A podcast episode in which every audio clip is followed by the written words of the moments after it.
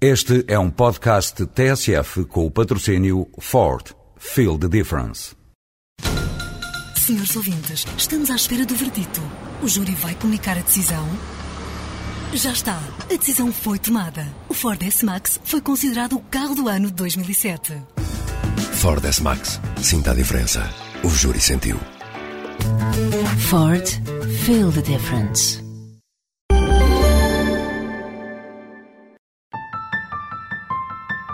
A semana passada andámos com o credo na boca por causa dele. Os grandes jornais do mundo deram caixa alta ao susto que deixou Eusébio, velha pantera caída nas malhas da aterosclerose, entregue às mãos do cirurgião vascular Germano do Carmo no recém-inaugurado Hospital da Luz. Em termos cirúrgicos foi linear, sem qualquer tipo de, de problema. O Eusébio já acordou, já mexeu tudo, já falou. E assim sendo, o diretor clínico José Roquete mal acabou a operação muito delicada com a abertura da carótida interna não viu razão para que, passado um tempo de deambulação, chegado domingo, não se fizesse luz para Eusébio. Se tudo continuar a correr tão bem como tem corrido até aqui, e eu espero que sim, não vejo nenhuma razão para que o Eusébio não assista ao jogo e tenha o prazer de ver o Sporting a ganhar. E no dia seguinte, nova luz verde de José Roquete. O Eusébio disse que ia, se nós achássemos prudente que ele iria ao jogo, mas que nos garantiu também que se sentisse muito emocionado, que se retiraria para casa e que não iria ver o jogo, mas iria ver um filme. E prometeu-me que eu me ia arrepender daquilo que tinha dito ontem. Na quinta, estava Eusébio pronto para quase todas as emoções. Não, eu sinto-me bem, eu sinto-me bem. Neste momento não me sinto a, a 100%, mas eh, sinto-me 70, 75% sinto. Quais foram as recomendações médicas? Não dá, não dá para não dá para jogar porque não estou a 100%. Eusébio e a angústia da imensa claque diante de uma entrada perigosa. Já o presidente tinha feito chegar junto dele o afeto que enche o Estádio Nacional. Eu tenho um grande apreço pelo, pelo Eusébio e fiquei muito preocupado quando recebi a notícia do seu internamento. O presidente havia de encher, entretanto, a semana com uma pergunta. Não estarão as cerimónias comemorativas do 25 de Abril a converter-se num ritual que já há pouco diz aos nossos concidadãos? A pergunta de Cavaco, na tribuna bordejada de cravos, sobre o sentido que fará esta comemoração oficial no Parlamento, foi prontamente aplaudida por Paulo Portas. É uma pergunta que faz sentido. Porque estas comemorações são muito rituais, são muito formais e deixam uma parte do país indiferente. Como eu acho que há uma deficiência no conhecimento histórico em Portugal e há muito politicamente correto sobre a história, eu acho que a interrogação faz sentido e pareceu-me o mais importante do discurso. Marcos Mendes destacou no discurso a marca da diferença. Acho que foi um discurso diferente do normal. E eu acho que esta diferença tem desde logo significado. Foi um discurso curto, que é bom. Foi um discurso virado para o futuro, o que é positivo. E foi um discurso centrado na juventude, convocar a juventude para os desafios que temos e, ao mesmo tempo, mostrar aos responsáveis políticos a importância de falar para a juventude e de fazer para o seu desenvolvimento. Acho que foi muito bem escolhido. E que disse mais Cavaco? Chamou aos centros de poder as necessidades. É necessário que os agentes políticos se empenhem mais na prestação de contas aos cidadãos que os portugueses conheçam e compreendam o sentido e os objetivos das medidas que vão sendo adotadas. Que exista clareza e transparência na relação entre o poder político e a comunidade cívica.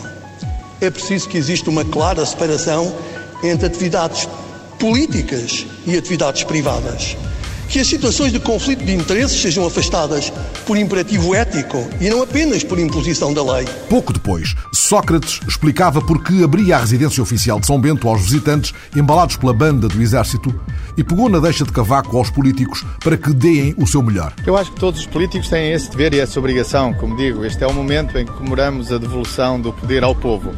E os políticos são eleitos em nome do povo. Eu próprio estou aqui em nome do povo. E é por isso que esta tradição de abrir as portas desta casa, que é do povo, ao povo, é uma tradição adequada ao dia que comemoramos. O Presidente gastara parte do discurso desafiando os jovens a que não se conformem. Não se resignem. Neste primeiro ano como Presidente da República, tenho encontrado inúmeros casos de sucesso entre os jovens portugueses. Tenho orgulho na juventude do meu país. O apelo foi também anotado por Sócrates. Um apelo uh, ao país e, em particular, à juventude. Um apelo também à nobreza da política e aos valores nobres que devem caracterizar a política numa democracia. Mas, principalmente, o convite aos jovens e ao Portugal inovador a participar na construção do Portugal moderno. E Jerónimo de Souza referiu as omissões de Cavaco ao dirigir-se às jovens gerações. Esquecendo que hoje cerca de um milhão de jovens, ou com vínculos precários, ou no desemprego, continuam ainda a aguardar tanto, e a aspirar que o 25 de Abril, tanto, o ato e o processo, lhe concretize e garanta aquilo que eles têm de mais fundo, que seja tanto, o direito a ter direitos, o combate à precariedade da vida, neste sentido, uh, registra a omissão do Sr. Presidente da República uh, em relação a esse quadro geral de tantas centenas de milhares de jovens que querem o futuro e esta política nega. E Francisco Louçã, jovens há muitos, problemas também. Recibos verdes, precariedade, falta de direitos, desemprego.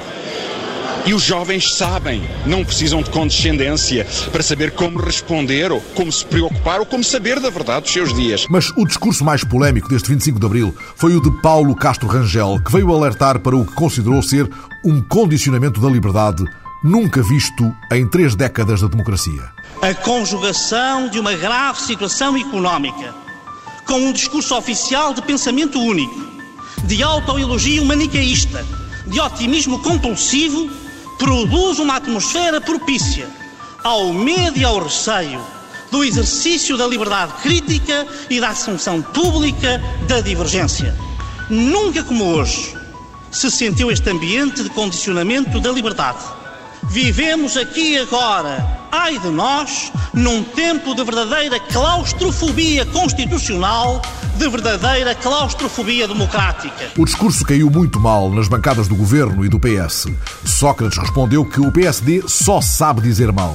Quanto aos socialistas, fizeram subir à tribuna dos discursos Maria de Belém, citações a esmo e a enumeração dos ganhos mais que das perdas. Em primeiro lugar, a qualidade da democracia. Em segundo lugar, o reforço da qualidade das instituições e do funcionamento do sistema de justiça.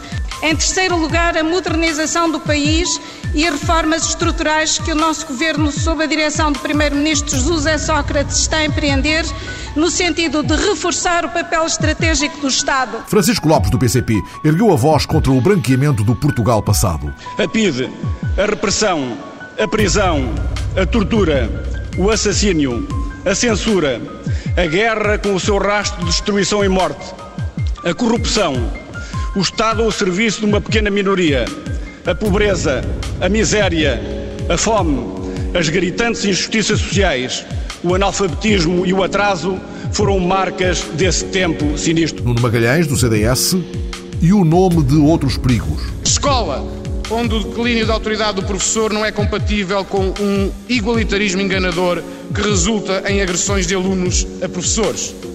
Nos tribunais, onde a autoridade dos magistrados não é compatível com a espetacularidade mediática da justiça, nem se compadece com atrasos inaceitáveis. Nas ruas, onde a autoridade das forças de segurança não é compatível com constantes atos de violência praticados contra quem defende o valor máximo da liberdade que hoje defendemos. Helena Pinto, do Bloco de Esquerda, perguntas de olhos abertos. Tem que ser assim? Temos que fechar os olhos ao desperdício, à exibição das desigualdades, à prevaricação, aos crimes de colarinho branco, à evasão fiscal, aos compadrios. Temos que aceitar um sistema de ensino corrompido por algumas universidades privadas sem qualquer condição? As políticas liberais que conduzem sempre ao mesmo resultado a desigualdade e a injustiça do capitalismo selvagem são a resposta à pergunta do país. As ressalvas de Cavaco quanto ao referendo sobre o Tratado Constitucional haviam merecido já um enorme se de Louçã. Se um tratado constitucional não tem importância, não tem que ser aprovado. Se é constitucional, tem importância. E se tem importância, tem que ser votado pelos portugueses. Eu acho que o Presidente poderia ter querido discutir com os deputados que compartilham a responsabilidade de aprovar esse tratado sobre a forma de nos responsabilizarmos perante o país inteiro. E Jerónimo de Sousa tinha dito a este propósito um vibrante vai-te embora medo. Eu acho que quando se propõe que o povo português não seja consultado, é porque se tem medo, fundamentalmente, desse debate. Desse debate, desse esclarecimento, já que se fala muito no Tratado Constitucional, mas estaremos todos de acordo que a esmagadora maioria do português ainda está longe do conhecimento dos seus objetivos e conteúdos. Sócrates aproveitou para manter a intenção. Mantemos a nossa intenção de fazer um referendo uh, que possa ratificar o um, Tratado Constitucional, mas isto está tudo ainda em discussão na Europa e o mais importante é concentrarmos nas tarefas que temos pela frente. A semana passada, mais um político português em altas funções internacionais. Jorge Sampaio foi nomeado alto representante da ONU para a Aliança de Civilizações. O convite sensibilizou-me pessoalmente, mas considero que corresponde também ao reconhecimento do papel histórico que Portugal tem procurado assumir. Na quinta à noite, Carmona Rodrigues, interpelado em reunião da Câmara, respondia que não era arguído no caso Braga Parques. Muitas notícias contrariavam já, entretanto, a apregoada tranquilidade do autarca. Eu, a meu respeito, estou tranquilo, como disse, estou empenhado em fazer o mandato até ao fim obviamente sempre tendo presente que fui eleito independente nas listas do PSD e, portanto, tenho sempre, em relação a todas as coisas importantes, ter uma palavra com o Presidente do Partido, por grande respeito que tenho para com ele. Do lado do PS, Dias Batista pedia respostas para a crescente instabilidade. Esta situação de instabilidade foi criada única, única e exclusivamente pelo PSD e, portanto, agora esperamos que o PSD diga alguma coisa, designadamente o seu líder, o Dr. Marcos Mendes, que tem tido tantas e tão frequentes intromissões na atividade municipal Desta vez ficamos a aguardar também com muita serenidade que o Sr. Dr. Marcos Mendes diga aquilo que pensa que deve ser, uh, deve verificar-se para resolver este problema em Lisboa. E os desafios a Marcos Mendes ganhavam eco nas sensibilidades internas. O repto de Luís Filipe Menezes não podia ser mais claro. Eu não sei o que é que o líder do, do meu partido vai fazer, porque sei que em relação a estas matérias tem muitas vezes dois pesos e duas medidas, como se verificou no passado mas julgo que, a bem da governabilidade, bem do lavar da face do PSD, bem da clareza com que queremos estar na política, penso que só há uma solução, que é eleições. Inclusivamente, o PSD deve apostar numa das suas principais figuras por exemplo, olha, era uma boa oportunidade para o líder do partido de demonstrar que é um que tem popularidade e apoio na população. E Ana Cureta Correia, Clarifiquemos. Eu entendo que a existência de eleições eh, antecipadas, que de resto foram defendidas pelo Luís Filipe Menezes, eh, mais tarde, eh, teria provavelmente um efeito clarificador. Estava-se nisto, escutou-se um rouco, rouquíssimo Alberto João, mais mimos de campanha para Sócrates. Eu já havia mentido aos portugueses, dizendo que não aumentava os impostos e aumentou. Muitos de vós que estáis na função pública e que tinha-vos as vossas expectativas de reformas, ele veio e estragou a vossa vida. A semana passada, vida nova no Caldas. Confirmo um CDS com espírito de conquista. O meu objetivo é construir um grande partido de centro-direita. Se o conseguirmos, nada ficará igual na política portuguesa. E Marcos Mendes foi apanhado na margem esquerda com mapas e especialistas diante do pulseirão. Esta questão é uma questão nacional. Não pode ser uma questão de combate partidário. Não pode ser vista como uma teimosia, nem como um capricho. E por isso, eu julgo que era importante que o Governo mandasse fazer os estudos de desenvolvimento destas soluções alternativas. Para quê? Para que depois se possa decidir, mas decidir bem. E o ministro Mário Lino, chamado a comentar. Não tenho nada a comentar as visitas do senhor doutor uh, Marcos Mendes, onde quer que ele queira ir, tem todo o direito de ir e passear-se pelo país, ver o que quer. Sobre a outra, já disse tinha a dizer, nós temos um problema para resolver. Temos uma solução que não foi criada por este governo, que este governo herdou essa solução e que o governo não tem neste momento nenhuma razão para alterar. A semana passada, Carmona Rodrigues encheu-se de brios à boca do túnel do Marquês. Obviamente há de decorrer um período de, de transição, de adaptação, em que, em que as pessoas se vão adaptar, digamos, à sua utilização. E essa adaptação vai ser crescente. E, portanto, eu estou convencido que rapidamente as pessoas vão começar a utilizá-lo e a enquadrá-lo nos seus circuitos do dia a dia. Desatinaram bombeiros quanto a procedimentos de segurança e José Sá Fernandes, cujo nome fica associado à batalha contra o túnel, pediu esclarecimento. Eu não percebo como é que inauguram hoje o túnel eh, se, como se comprova, ainda não foram feitas todas as medidas de segurança para abrir um túnel deste. O Governo lançou, entretanto, um guia de boas práticas que pede aos funcionários públicos denúncia de casos de corrupção. Da Frente Sindical, perplexidade e desconcerto a várias vozes. Betancourt Picanso foi um dos que não escondeu o espanto. Fazer um guia voltado para os funcionários públicos como se eles já não tivessem um código disciplinar, não tivessem várias orientações ao longo dos últimos anos em relação ao que fazer quanto à corrupção, é pura e simplesmente aproveitar o momento para bater ao que parece de novo nos trabalhadores da administração pública, como se eles é que fossem os responsáveis pelo nível de corrupção que graça no país. Quanto à OPA do BCP ao BPI, Paulo Teixeira Pinto subiu a parada para 7 euros por ação. Mas Fernando Ulrich recusou, encostado à almofada do La Caixa. E adeus, OPA. No céu da rádio, o astrónomo Rui Agostinho apontou o novo planeta. É o primeiro planeta habitável descoberto fora do sistema solar. Ele está colocado numa órbita a uma certa distância que lhe permite ter uma temperatura agradável. E por agradável, o que é que eu estou a dizer? É uma temperatura que está entre os 0 e os 40 graus Celsius, ou seja, a água, que é elemento fundamental para a vida, pode estar em fase líquida. A 20 anos-luz da Terra, na constelação de Balança. Foi isto na semana em que a NASA mostrou as primeiras imagens do Sol a três dimensões e uma estrela pisou o palco do Atlântico para dizer uma grande tristeza. Para mim é uma grande tristeza não poder cantar Los pájaros cuando no cantan están tristes y hoy lo estoy mucho. Les puedo asegurar que estoy muy triste.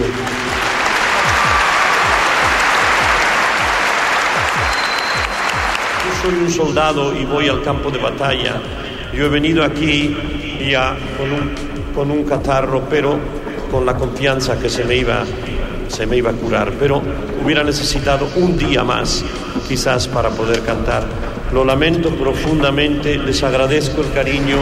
Plácido Domingo, tristeza, catarro e até breve no palco do Atlântico. Tinha morrido o primeiro presidente da Rússia, Boris Yeltsin, foi recordado pelo mundo como o homem que liquidou a União Soviética. E Putin lançou ondas de inquietação na cena internacional ao acusar os países ocidentais de neocolonialismo e de ameaça militar às fronteiras nacionais russas. Putin deixou a pairar a ameaça de congelamento do envolvimento russo no Tratado sobre Armas Convencionais na Europa.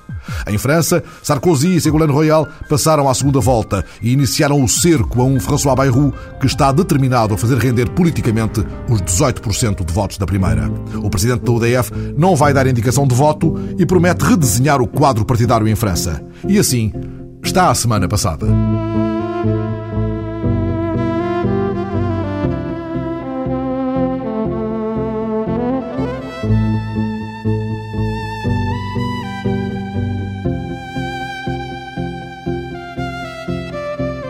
Foi a semana passada, sob o signo da liberdade. Do fim de semana até ao feriado do 25 de Abril, o Algarve foi acolhendo a quinta edição do Festival de Narração Oral, sob o mote Contos de Liberdade. Houve sucessivas sessões em Faro, Lolé, São Brás de Alportel, em bibliotecas, jardins, bares, espaços públicos. A organização foi da Arca, Associação Recreativa e Cultural do Algarve, e dos andaluzes Piratas de Alejandria. A programação privilegiou a diversidade de abordagens ao significado e valor da liberdade.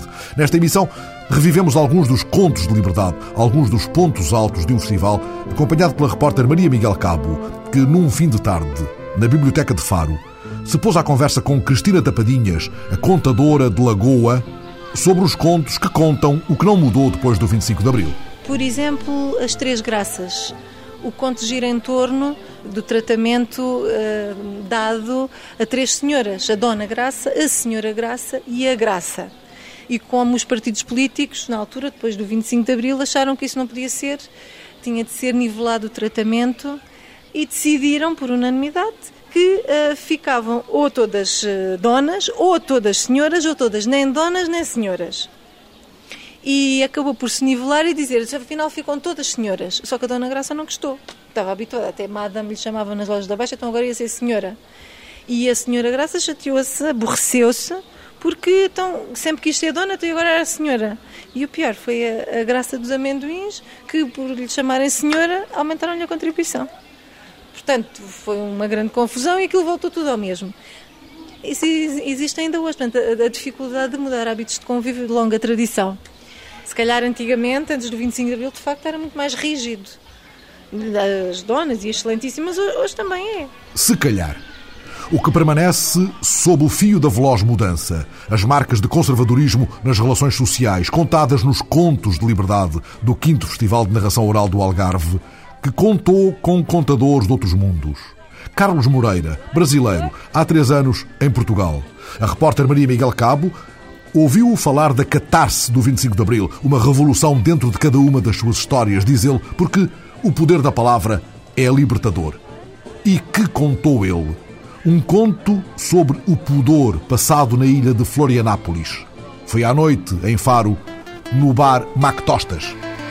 Uma vez na, na ilha, um dos, das pessoas que estavam conhecendo a ilha, lá em Florianópolis, estava caminhando pela praia, uma das praias desertas, e durante muito tempo e ficou com mesmo, mesmo muita sede, muita, muita sede. Então ele chegou numa cabana, encontrou uma senhora muito maltrapilha, mesmo, mesmo com, com dentes podres, com cabelo muito engordurado, fritando peixe. E ele pediu um copo d'água e ela foi na bica, pegou a água e trouxe para ele. Quando ele olhou o copo, viu aquele copo com gordura, sujo e um pouco trincado. E o homem ficou pensando: eu não acredito que eu vou ter que tomar água nesse copo e olhava para a senhora, via a imagem dela, aquilo tudo começava a dar um, um embrulho no estômago. E ele olhou para a parte trincada no copo e disse: Eu vou tomar aqui porque a senhora com certeza não vai colocar a boca onde o copo está trincado. E assim que ele bebeu a água, a senhora olhou para ele e falou: Ah, muito bem, vejo que o senhor também é daqueles que gostam dos copos trincados. o homem bebeu a água e, e deixou de pudores. Os contos de Carlos Moreira são metáforas que fazem a ponte entre a moral e a ética através do riso. O riso tem essa coisa maravilhosa que é colocar você no lugar comum. Quando conseguimos rir através da palavra, do conto, nós caímos no lugar comum do, do ser humano, que pode rir dos seus erros, das suas falhas, do seu estado uh, humano. E aí não temos deuses, não temos superiores, não, somos todos iguais. Há três anos veio do Brasil à descoberta da Europa e por cá ficou, em Portugal, a contar histórias do mundo. Eu conto histórias do Brasil, histórias que eu ouvi aqui, histórias que eu ouvi no Brasil e ouvi aqui em outra versão. Às vezes a mesma história que eu ouvi em Espanha de outra maneira, histórias que eu ouvi em Marrocos e descobri que eram contadas de outra. Então eu conto as histórias que tocam o meu coração, histórias do mundo. Histórias de encontro e de partilha. Eu acho que o conto ele tem algo mágico, que é a questão da comunicação. Eu sempre falo que nós temos duas orelhas, dois ouvidos não é por acaso, né? Que às vezes é muito mais importante ouvir do que falar. E o conto ele traz toda essa, essa bagagem de ensinamento, de estar tá trocando experiências, de estar tá dividindo e compartilhando coisas que a vida nos ensinou. E, e isso me agrada muito é o poder da palavra. Ator de formação rendido aos contos, Carlos Moreira trabalha para as crianças. De 3, de 10, de 20, de 30, de 40 anos, enfim, de 70, com a criança de cada um. Tinha uma época que os contos eles não tinham idades. Você estava numa aldeia com adultos, velhos, crianças e se contavam as histórias. Não se tinha o pudor que hoje em dia nós temos. As crianças estavam ali e absorviam aquilo que elas tinham capacidade de absorver. Eu lembro que quando eu era pequeno, na fazenda, na casa dos meus avós, eu vi histórias que à noite eu ficava morrendo de medo. E aquilo era maravilhoso. Eu gostava de sentir medo, de ouvir a história dos adultos. E depois ir para a cama do meu pai, conversar com eles, perguntar, tirar dúvidas. E isso era maravilhoso, porque o conto, ele não tinha idade. Ele tem esse poder de, de comunicar. E cada um absorve aquilo que, que é capaz no momento. É esta a liberdade que o conto procura em cada um. Uma história, quanto mais você cava, é como um buraco. Quanto mais terra você tirar, mais você pode aprofundá-la. De repente eu posso estar contando uma história pensando na parte da aventura, na parte do romance, e o público acha um momento ali onde identifica a liberdade, identifica a escolha, identifica a autonomia dos personagens de poderem escolher por si próprios. Pelo que eu pude ver do dia 25 de abril, as pessoas tiveram quase que uma catarse né, de libertação, de poder gritar, de poder rasgar a roupa, de poder sair pelas ruas e falar: eu, eu posso, eu agora posso me expressar. E esse poder da expressão é libertador, é místico.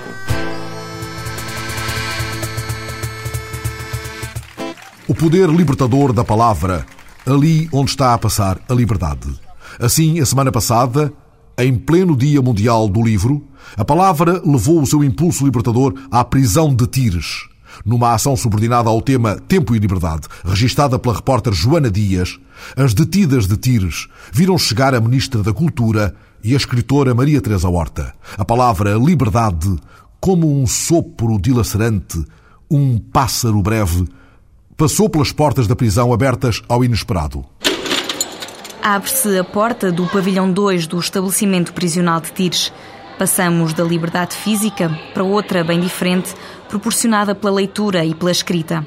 Folheamos algumas páginas da obra de Maria Teresa Horta na companhia da Ministra da Cultura, Isabel Pires de Lima. Quando nós lemos um texto literário, não estamos apenas a, a receber passivamente a mensagem de um criador. Estamos nós próprios a interferir no processo criativo que passa por quem escreve, mas passa também por quem lê.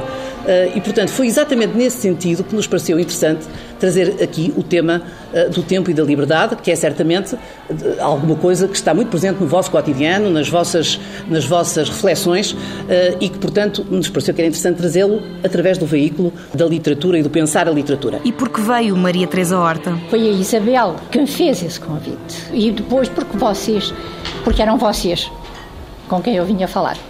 Muito provavelmente, sou sincera, se ela me tivesse pedido para ir a outro sítio onde a maioria esmagadora dos meus ouvintes fossem homens, eu se calhar não tinha dito tão rapidamente que sim, senhora, que gostaria de. Está lançado o mote. As 15 reclusas pensam a literatura com a ajuda da escritora que partilha a paixão pelo livro e não só. O livro é, na verdade, das grandes paixões. Não posso ser que é a única, porque existem outras paixões como os meus netos, o homem com quem eu vivo há 40 anos, o meu filho, eh, a luta das mulheres, a luta pela liberdade. E tudo isto faz um ser humano e fez-me ao longo deste tempo. A Ministra da Cultura traz 100 livros, um donativo simbólico para incentivar as reclusas à leitura. Oferece a pedra filosofal musicada, muito bem recebida pela assistência. Eles não sabem que o sol é uma constante da vida. Fala-se de liberdade e da posição das mulheres num estabelecimento prisional que tem 500 reclusas e pouco mais de uma centena de homens.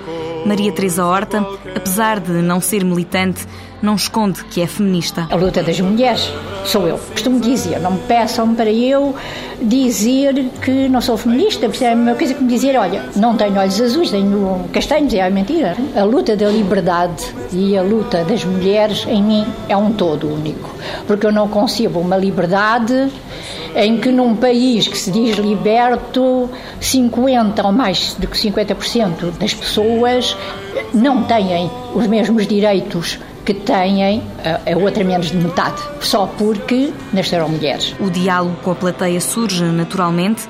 Maria Teresa quer escutar. Oh, a escritora que aqui está a querer ouvir vocês falarem. Porque é disso que se faz a minha poesia, é disso que eu faço a minha poesia, é das falas das outras mulheres todas. É disso, a minha fala é feita das vossas falas. E as reclusas precisam de falar. A gente aqui reconhece que, que o tempo para para nós. Pois.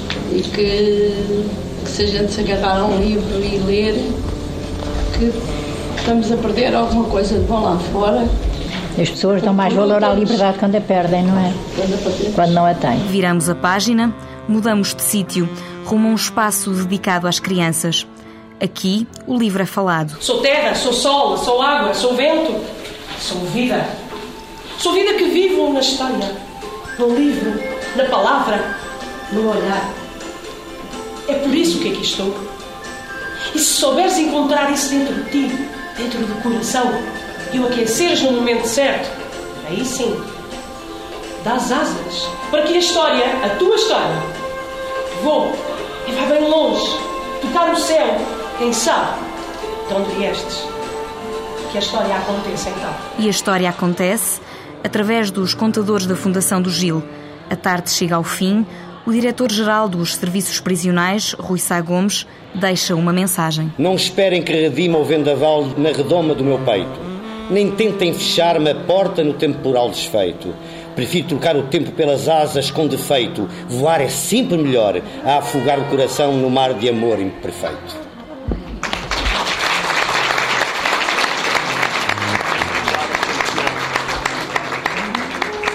Voar é sempre melhor. No pavilhão 2 da prisão de Tires, o tempo e a liberdade, como um sopro, como um voo, no Dia Internacional do Livro. Na semana em que outras portas se abriram, no Carmo, de onde Marcelo saiu há 33 anos, na Chaimite Bula, depois de ter passado o poder a Spínola. O Carmo, a GNR e o 25 de Abril é a exposição visitada por 5 mil pessoas só no primeiro dia, o feriado de 25 de Abril, e que pode ser vista ainda até ao próximo 6 de Maio. A exposição que revela aos visitantes os aposentos onde Marcelo se confrontou com o mar de cravos florindo no largo.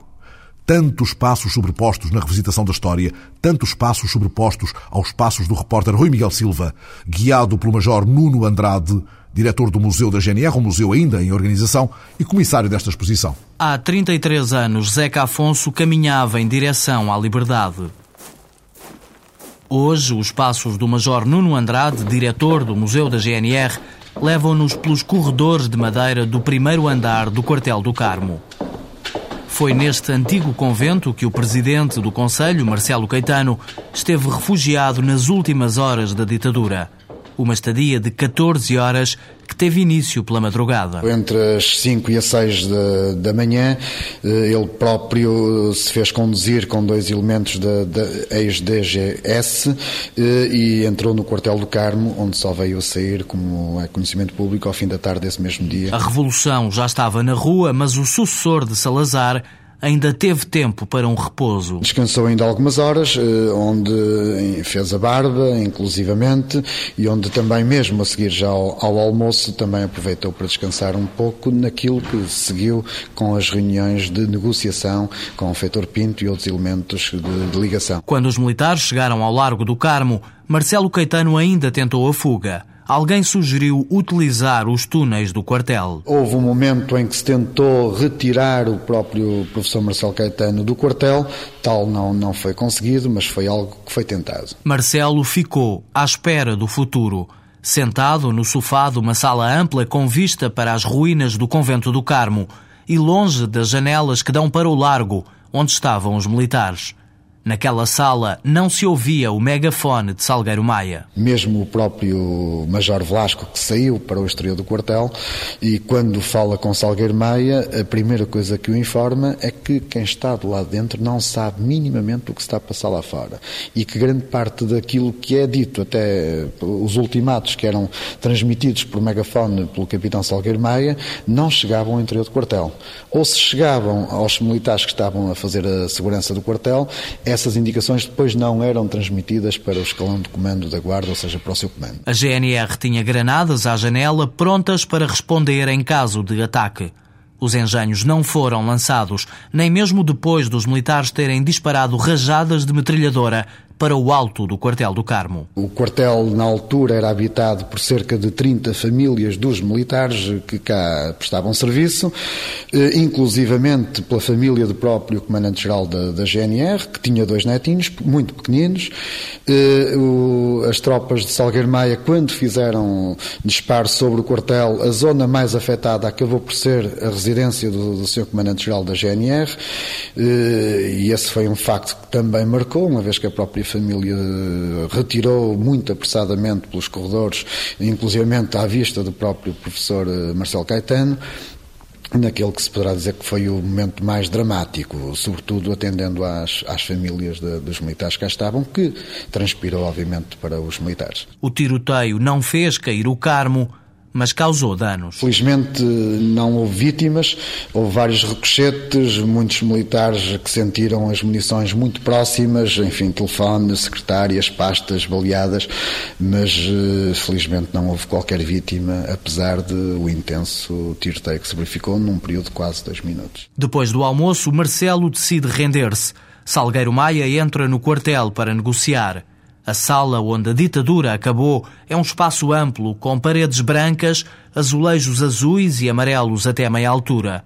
Marcelo estava sentado no topo de uma mesa comprida com cadeiras em veludo cor de vinho. A meio da tarde, já no período mais quente, efetivamente, Salgueiro Maia sentiu-se na obrigação de obter uma, de ter uma certeza de que efetivamente o chefe de Estado se iria render, eh, até porque sentia um, na altura um perigo crescendo de poder haver algumas reações eh, adversas e, enfim, assim entrou no quartel e o próprio chefe do, do governo, nesta mesma sala, lhe garantiu que estava tomada a decisão da rendição e que só aguardaria a chegada do general Spínola, a quem iria entregar o poder, como veio acontecer depois. A sala da rendição é hoje o gabinete do comandante-geral da GNR, um espaço habitualmente reservado que no futuro pode vir a ser transformado em museu. Por agora está aberto ao público até 6 de maio. As visitas guiadas são grátis todos os dias entre as 10 da manhã e as 7 da tarde no largo que é um ícone do dia inicial inteiro e limpo. Lugares de um interminável conto da liberdade que agora aclara a voz de Bonio Fogo, o contador dos camarões, há 20 anos em Espanha. O Fogo dedica-se inteiramente ao ofício de contador e assim, no respeito pela tradição oral, vai correndo o mundo a contar histórias tradicionais dos camarões, fábulas que ainda e sempre exaltam a liberdade e a igualdade. A repórter Maria Miguel Cabo já carregou no ONU. Ele diz que todos os meses, em cada país, em cada lugar por onde passa, faz uma revolução pacífica com as palavras, com as histórias. Al principio de todo, hace muchos años, había un león que se llamaba Candinga. Bonnie ao Fogo corre o mundo a contar histórias como uma de Candinga. Em Madrid, há 20 anos, traz na mala a magia dos contos populares do interior dos Camarões. São histórias que falam da vida, histórias que falam da morte, do amor, da tristeza, histórias que falam do ser humano, ¿no? del origen de la vida, de los sueños del ser humano, de las pesadillas también del ser humano, eh, las cosas que nos dan miedo, las cosas que nos gustaría tener, que no tenemos, pero eh, en las historias, en los cuentos sí las tenemos. O mundo mágico dos contos, a liberdade trazida pelo poder da palavra. Eh, es como recuperar la memoria histórica, ¿no? Eh, es, es, es, la comunicación oral y la comunicación oral eh, es muy rica porque es muy tierna, porque tiene la palabra, tiene el gesto, tiene la mirada, tiene la sonrisa, tiene la emoción, ¿no? É com estes valores que Bonnie ao Fogo tenta contrariar o império digital. El ser humano a medida que tiene más artilugios, aparatos tecnológicos, pero necesita más lo elemental, lo cotidiano, lo sencillo, el sentimiento, las emociones. Necesita escucharse. Internet, el teléfono ya no son suficientes, pero el ser humano necesita sentarse con el otro, mirarle, contarle historias. Porque os contos são para todos, porque cada um ouve e constrói a sua história. A maioria das pessoas que escutam as histórias dizem, se quedam surpreendidas. Dizem, oye, eu não sabia que era assim. Sí, me dicen, oye, es, yo creía que las historias eran solo para niños. Se dan cuenta de que todos, niños y mayores, necesitamos escuchar historias. Porque todos llevamos um niño dentro. Necesitamos soñar. Mas são sempre as crianças a sonhar mais alto. Es, es el mejor público, ¿no? Ellos creen que la historia es verdad. Entonces la viven con más emoción. Me preguntan, Bonnie, ¿y cómo sabes tú esta historia? si no estabas ahí, ¿cómo lo sabes? ¿No? Y, y la reacción de los niños me encanta. A mí me gusta mucho porque es la ingenuidad a inocência do ser humano, não? As histórias de Bonnie ao Fogo falam de valores como a igualdade e a liberdade, fábulas onde o simbólico tem um papel fundamental. E os símbolos são muito profundos, são muito, muito fortes, muito arraigados. É muito mais fácil explicar um conceito assim abstracto a través de uma fábula que a través de uma conferência. No solo a los niños, a los mayores. a los adultos. Aunque sabemos que la historia no es verdad, pero lo simbólico tiene una fuerza de expresión muy grande. É com a força do simbólico que Bonnie ao Fogo faz em cada país uma revolução. Eu utilizo os cuentos como una forma de pasar los valores, valores espirituales, valores humanos, ¿no? Entonces yo cada mes estoy en un país diferente, haciendo una revolución silenciosa, pacífica, a través de la palabra. Bueno, voy a contar una historia que no habla exactamente de la libertad, sino es la historia de una serpiente que iba cazando por el bosque. La serpiente iba cazando ratones y mientras iba cazando la serpiente, la cola y la cabeza de la serpiente se peleaban porque nunca se ponían de acuerdo. La cola le decía a la cabeza, oye, ¿por qué tú siempre vas delante? Yo siempre voy detrás. ¿Por qué tú siempre vas primero? Yo siempre voy la última. Me gustaría ponerme delante como tú. La cabeza le dijo, oye, yo voy delante simplemente porque soy la cabeza. ¿Eh? Como tú eres la cola, me tienes que seguir. Entonces, en este momento, paró la serpiente. La cabeza se desplazó a la cola. La cola se desplazó a la cabeza. Y cuando la serpiente se puso en marcha, con la cola delante, no veía el camino, no sabía por dónde ir, no podía cazar ratones. Incluso la cola llegó a perder la cabeza. Por eso en mi pueblo se dice que hay que respetar el orden natural de las cosas. La cabeza siempre tiene que ir delante y la cola detrás. Respeitando a ordem natural das coisas.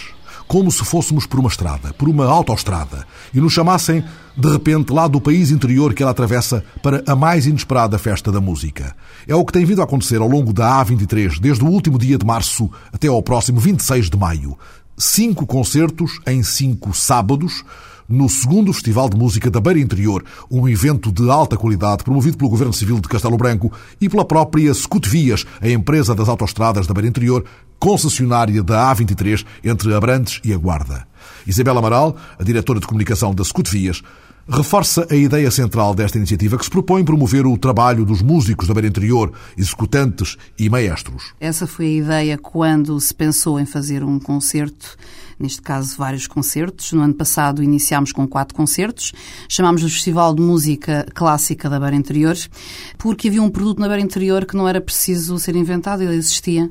Há escolas eh, que já existem há bastantes anos, que têm música clássica e nós aproveitámos aquilo que tinha a Beira Interior, que é uma zona até bastante pobre, mas afinal existe ali um produto que não estava, digamos, aqui a ser eh, promovido e, digamos, dar-lhe aqui aquilo que eles eh, mereciam que fosse dado, que era alguma atenção. E assim se organiza uma pauta de novos desafios ao longo da A23. A ideia seria, ao longo da A23, ao longo da concessão, portanto, seriam concertos itinerantes e quem tocasse em Castelo Branco ou a escola de Castelo Branco iria tocar a Guarda e a escola, por exemplo, da Covilhã iria tocar a Mação e digamos que aqui a ideia era levar os músicos eh, e as escolas, os maestros, a tocar não só para os amigos e familiares, mas também dentro da própria região darem-se a conhecer e a mostrar aquilo que fazem de bom.